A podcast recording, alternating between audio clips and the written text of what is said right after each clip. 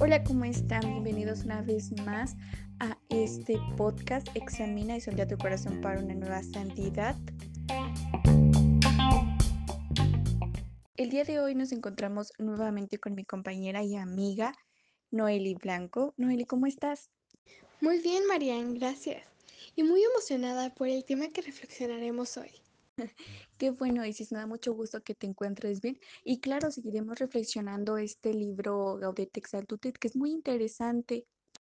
Así es, Marian, pero para comenzar, les tenemos una frase que nos deja mucho que pensar y reflexionar. Y dice, el medio más fácil para ser engañado es creerse más listo que los demás. Wow, es muy interesante lo que dices y en verdad es muy cierto. Así es, Marian, es muy interesante. Pero ¿qué te parece si lo dejamos a reflexión de los oyentes y comenzamos con este tema tan interesante, los enemigos de la santidad? Me parece perfecto, Isis. Y como nos mencionaste, este es un tema muy interesante al que hay que poner mucha atención, ya que, como nos has mencionado, estos enemigos a veces son muy sutiles. En especial nos mencionaste la falsificación de la santidad, el genocidio y el pelagianismo. Sí, estas son herejías surgidas en los primeros siglos cristianos, pero lo más alarmante es que a pesar de todo el tiempo que ha pasado, siguen existiendo actualmente. Así es, Noeli. Esto es algo muy alarmante, pero comencemos explicando qué es el geniosismo.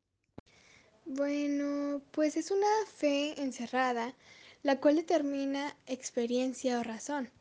Pero también nos dice algo bien importante, que Dios no mide la perfección de las personas, se mide su grado de caridad. Exactamente, Isis. Y sería muy equivocado decir que eres perfecto por tener datos o conocimientos.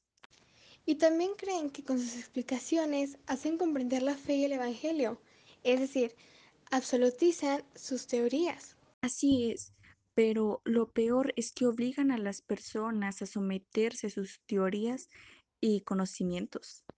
Sí, cuando se supone que tiene que ser un sano y humilde razón y moral del Evangelio, y no pretender reducir a Jesús. Claro, y lo peor es que la lógica fría y dura que busca denominar todo, demuestran ser perfectos y tener toda la razón.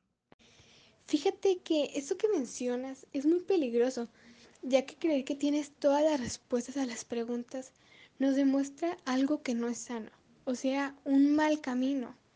Pero sobre todo es ser un falso profeta. Así mismo, Isis, hay que tener mucho cuidado con esto. Pero fíjate que también nos dice que no podemos saber ni cuándo ni cómo podemos encontrar a Dios. Así es, mira, de una forma más sencilla, nos dice que Dios está en la vida de todas las personas. Oye, Isis, ¿por qué te tengo una pregunta? ¿Todos, tanto buenos como malos? Sí, solo que terminan rechazándolo porque no pueden controlarlo. Sí, y comprendemos muy poco la verdad lo que recibimos del Señor. Fíjate que nos menciona algo muy interesante. Nos dice que no debemos de creernos santos, mejores o perfectos por tener mayor conocimiento sobre algún tema. En cambio, esto nos debe servir para responder mejor al amor de Dios. Esto es muy cierto, Isis, pero si hablamos del pelagianismo, nos dice que no es el conocimiento el que nos hace mejores santos, sino la vida que llevamos. Lo que nos pasa muchas veces, y está mal, es la mentalidad de que las propias fuerzas o de creerse superior, el creer que todo se puede con la voluntad humana. Y no es así, no todos pueden todo. Exactamente, Isis, concuerdo totalmente contigo. El hombre tiene límites. Exactamente, Isis, concuerdo totalmente contigo. El hombre tiene límites. Dios te invita a hacer lo que puedes y pedirle lo que no puedes. La falta de reconocimiento de nuestros límites impide la gracia. Y hay que saber que Dios derrama en nosotros dones antes de que hayamos entrado en el combate. A continuación les dejamos una frase para que la reflexionen, la disfruten desde lo más profundo de su ser.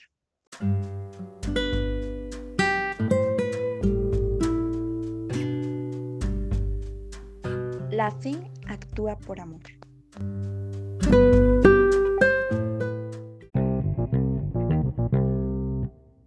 Bueno, muchas gracias por escuchar nuestro podcast y estén atentos para el próximo segmento que al igual que este estará muy interesante. Muchísimas gracias por escucharnos.